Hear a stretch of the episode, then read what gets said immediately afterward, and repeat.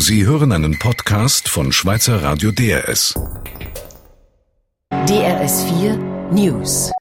Der Deutsche Bundestag sagt Ja zur zusätzlichen Finanzhilfe für Griechenland. Der Beschluss wurde von einer breiten Mehrheit gefasst.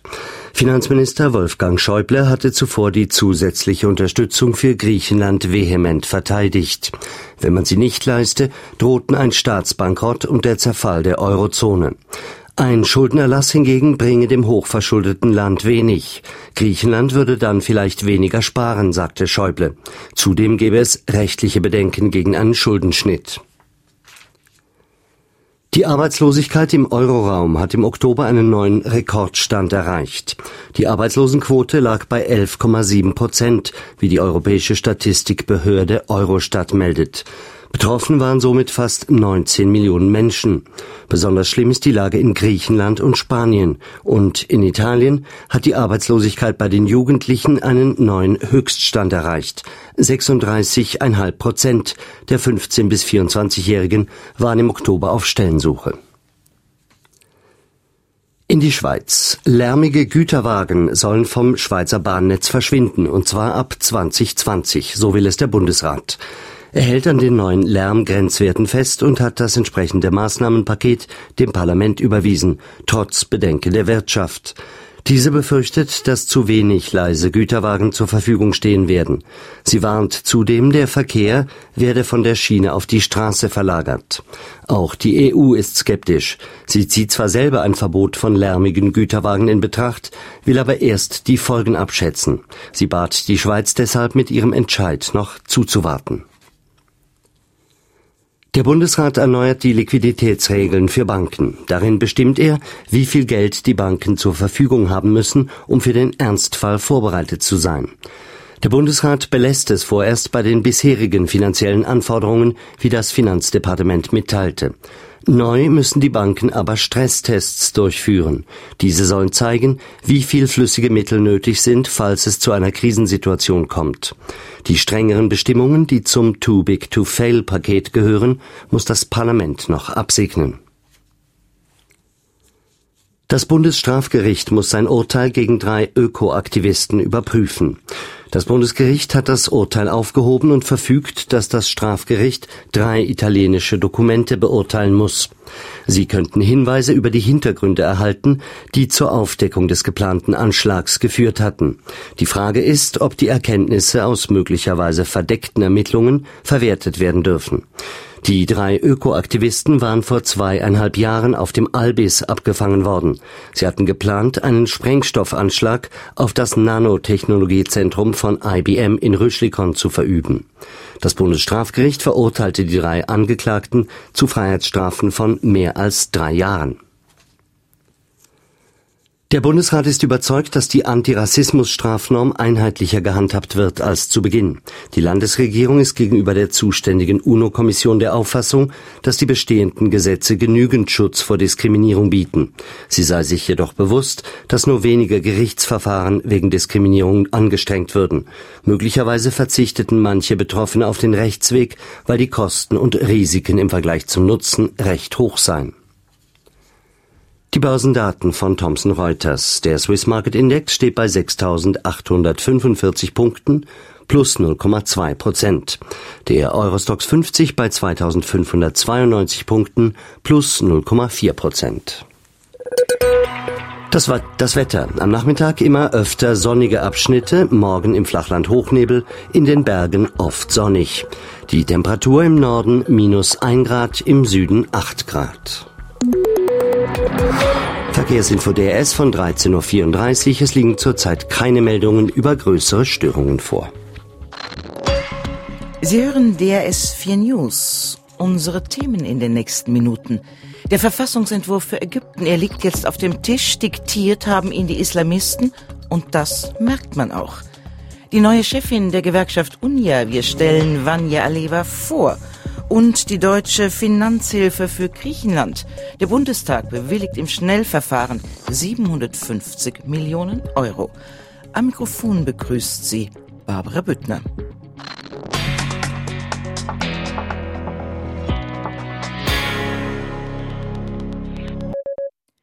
In Ägypten hat der Verfassungsrat in einer nächtlichen Marathonsitzung den Entwurf für die neue Verfassung genehmigt.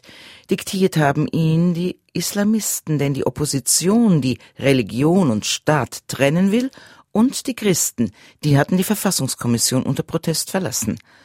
Meine Kollegin Ivana Pribakovic hat Björn Blaschke, den Korrespondenten der ARD, gefragt, ob die ägyptischen Christen in der Verfassung ausgeschlossen werden. Es gibt einen Artikel, der einen Ausschluss beinhaltet, und zwar der Artikel 1 des Verfassungsentwurfs, in dem heißt es, dass Ägypten zur arabischen und zur islamischen Gemeinschaft gehöre. Und im Umkehrschluss bedeutet das eben eine Ausgrenzung der Christen, von denen in Ägypten je nach Schätzung zwischen sechs und zehn Millionen Menschen leben. Also es gibt auf jeden Fall ausschließende Paragraphen, von denen allerdings die Schreibenden der Verfassung sagen, das wird aufgefangen durch andere Artikel, in denen die Christen mit den Muslimen gleichgestellt werden.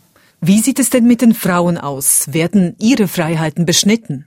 Auch bei den Frauen heißt es, dass alle Menschen gleich seien, also Frauen, Männer gleichgestellt seien. Das sei überhaupt kein Problem.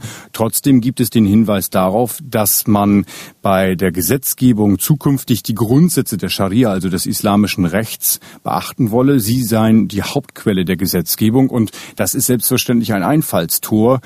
Einerseits kann man es so auslegen, wenn man sagt, die Grundsätze der Scharia, dass man es auch modern interpretieren kann, aber gleichzeitig kann es selbstverständlich auch bedeuten, dass man sagt, hier drücken wir etwas durch, weil die Grundsätze der Scharia eben eine Ungleichheit beinhalten könnten. Das heißt aber, der Interpretationsspielraum, der ist sehr groß der ist sehr groß meiner Meinung nach.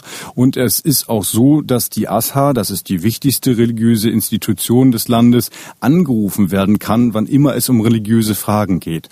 Und wenn die ASHA eines Tages vielleicht nicht mehr modern orientiert sein sollte, was sie eine ganze Zeit lang war und eigentlich auch noch bis heute ist, aber möglicherweise durch einen Personalwechsel vielleicht eher in eine salafistische Richtung gehen sollte, dann könnte es sein, dass die ASHA, die in religiösen Fragen über dem Verfassungsgericht stehen soll, anders urteilen kann und dann eben auch eine höchst unmoderne Interpretation der Verfassung zulässt. Sie haben mit zwei Salafisten über die Neuerungen gesprochen. Was sagen die zum Beispiel auf die Frage, ob in Ägypten alle Frauen einen Schleier tragen sollen oder zum Beispiel früher heiraten als heute? Also der eine hat mir gezielt auf die Frage hin, äh, was ist mit dem Schleier, hat er gesagt, wir werden niemanden dazu zwingen, keine Frau muss ihn tragen, aber wir werden alles dafür tun, dass sie es tun werden. Wir werden versuchen, sie davon zu überzeugen. Ein anderer Mann hat mir gesagt, auf die Frage des Heiratsalters, man werde sich auf jeden Fall an das Gesetz halten. Und das Gesetz besagt in Ägypten nach wie vor, dass Frauen und Männer erst ab 18 heiraten dürfen. Aber das hat dann dieser Salafist auch eingeschränkt, hat er gesagt, na ja, wenn es dann ein neues Gesetz geben sollte, dass er in die Richtung von 14 Jahren beispielsweise geht, dann werde man sich selbstverständlich auch an das Gesetz halten. Also auch da gibt es sozusagen Tendenzen, von denen man nicht genau weiß, wohin es gehen wird. Björn Blaschke, theoretisch müsste jetzt das Volk über diesen Verfassungsentwurf abstimmen. Aber die Richter, die streiken ja im Moment. Was geschieht jetzt mit diesem Entwurf? 7000 Richter waren bei den Parlamentswahlen anwesend. Sie müssen anwesend sein, damit die Wahl tatsächlich so etwas wie eine Legitimität überhaupt bekommt. Die stehen im Streik und sie werden es wahrscheinlich auch bleiben. Davon ist auszugehen. Und jetzt ist die Frage, was Präsident Morsi machen wird. Wird er mit einem weiteren Dekret kommen und diesen Passus des bisherigen Wahlgesetzes einfach kippen und sagen, nein, wir brauchen keine 7000 Richter. Alles ist möglich, würde ich sagen, momentan. Auch diese Version ist für Sie denkbar, dass Mursi die Verfassung einfach in Kraft setzt in dem Fall. Das glaube ich nicht. Das kann er nicht machen. Er muss sie irgendwie legitimieren. Das ist, glaube ich, keine Frage. Aber ich kann mir vorstellen, dass er irgendeinen Winkelzug versuchen wird, um letztlich seinen Widersachern entgegenzutreten. Da rechne ich mit vielem. Ich glaube nicht, dass er sie einfach in Kraft setzen wird. Das kann er nicht machen. Das würde wirklich, glaube ich, zu schweren, schweren Ausschreitungen führen meint Björn Blaschke, er ist ARD-Korrespondent in Kairo. Nach Europa.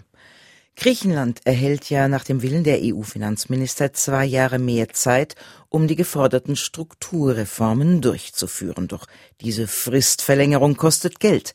750 Millionen Euro muss allein Deutschland zahlen. Diese Millionen hat das Parlament heute Morgen im Schnellverfahren bewilligt und für Finanzminister Schäuble war dies eine ziemlich heikle Mission. Kaspar Selk berichtet. Die Mehrheit des Deutschen Bundestages will Griechenland weiterhin unterstützen. Die Mehrheit hat auch dieser Tranche zugestimmt. Aber die Meinungen darüber, ob man auf dem richtigen Weg sei, gehen weit auseinander. Hauptstreitpunkt der Schuldenschnitt. Wäre es nicht viel besser, Griechenland mit einem großen Schuldenerlass massiv zu entlasten? Auf keinen Fall, sagt Finanzminister Schäuble. Wenn wir von Anfang an die von einigen immer noch geforderte schnelle, große Lösung praktiziert hätten, dann wären die Anreize für Griechenland, Reformen umzusetzen, entfallen. Und die bisherigen Fortschritte wären nicht eingetreten. Wenn man vermeiden wolle, dass Griechenland ein Fass ohne Boden bleibe, in das man erfolglos immer mehr Geld hineinwerfe, dann müsse man die nötigen Reformen durchsetzen und Geld nur dann zahlen, wenn diese Reformen auch Schritt für Schritt umgesetzt würden. Dennoch, der Schuldenschnitt müsse und werde kommen, sagt die Opposition. Anders komme Griechenland nicht aus dem Loch, sagt zum Beispiel SPD-Fraktionschef Frank-Walter Steinmeier. Sie wissen, dass die Basiszahlen für Griechenland dass das alles auf einen Schuldenschnitt am Ende hinausläuft, aber Sie scheuen diese Wahrheit wie der Teufel das Weihwasser. Weil Sie Angst hätten vor der Reaktion der Wähler. Schäuble habe durchaus recht, wenn er darauf hinweise, dass Griechenland bereits Erstaunliches geleistet habe, aber mit einer reinen Sparpolitik habe man dennoch die Gesamtverschuldung Griechenlands erhöht, nicht gesenkt. Wesentlich härter ging Sarah Wagenknecht von der Linken mit der Regierung ins Gericht. Griechenland werde mit der gegenwärtigen Hilfspolitik nie in die Lage kommen, seine Schulden zu bezahlen. Sie machte einen Vergleich mit der Privatwirtschaft. Wenn ein Unternehmen immer neue Schulden macht, um damit eine Zahlungsfähigkeit vorzutäuschen, die es längst nicht mehr gibt, dann nennt man das im realen Leben Konkursverschleppung. Und wer einen Konkurs verschleppt, der macht sich strafbar und kann dafür im schlimmsten Fall ins Gefängnis gehen. Sie verlangt einen völlig anderen Ansatz an das Problem. Stichwort dem Volk helfen, statt immer Guthaben von Banken und Hedgefonds abzusichern. Die Linke wird erneut vor das Verfassungsgericht gehen, um die Teilzahlungen an Griechenland zu stoppen. Der Bundestag hat jetzt auch diesem Hilfspaket zugestimmt, aber das Rumoren in allen Fraktionen wird immer lauter. Es beginnt jetzt der Bundestagswahlkampf, jetzt müssen die Abgeordneten ihren Wählern erklären, weshalb man mit 220 Milliarden insgesamt für Griechenland garantiert, aber die paar Millionen für neue Straßen und Kitas im eigenen Wahlkreis nicht aufbringen kann.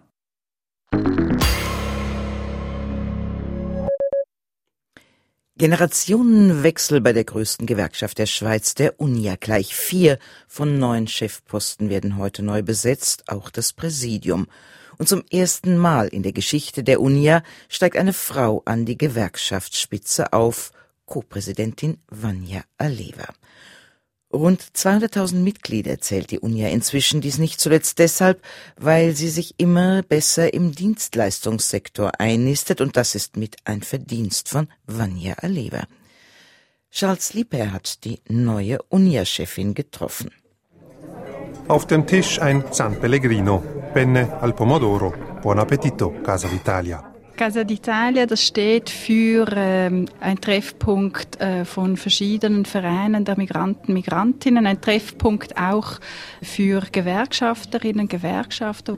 Also ein Treffpunkt der Partizipation, der auch politischen Partizipation, die mir sehr am Herzen liegt. Casa d'Italia gehört zur Kultur, zur politischen Kultur der Familie Aleva.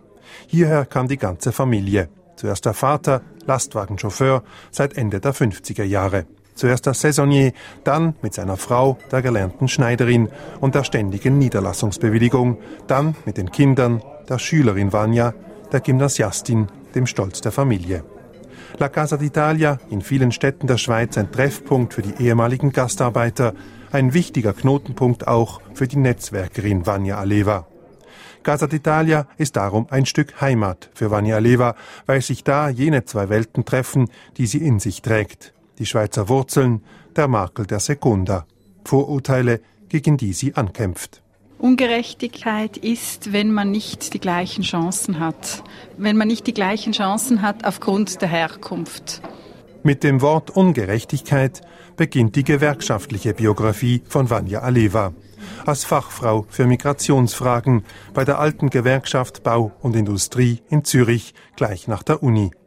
Dann baut sie ein neues Standbein der Uni auf, das Engagement für den Dienstleistungssektor, für das Servicepersonal im Restaurant, für die Frauen an der Kasse, für das Pflegepersonal, für Sicherheitsmänner. Es ist ein wachsender Bereich und es ist zentral, dass wir gewerkschaftlich auch in diesen Bereichen präsent sind, auch weil die Arbeitsbedingungen in den Dienstleistungsbereichen alles andere als gut sind, wenn man die Situation der Löhne anschaut, der Arbeitszeiten, des Arbeitsdrucks. Die Zukunft der UNIA liegt also in den Dienstleistungsbranchen, da, wo aber erst wenige einen Mitgliederausweis der UNIA haben. Das will sie ändern grundlegend an der Spitze der UNIA. Das Gute oder das Schöne an unserem Beruf ist, dass wir mit den Leuten zusammen versuchen, ein Stück mehr soziale Gerechtigkeit zu erreichen. Das gibt Kraft und Motivation. Später folgt ein Espresso senza niente. Grazie. Il conto per favore. Sie hörten einen Podcast von Schweizer Radio DRS. Mehr Informationen auf drs.ch.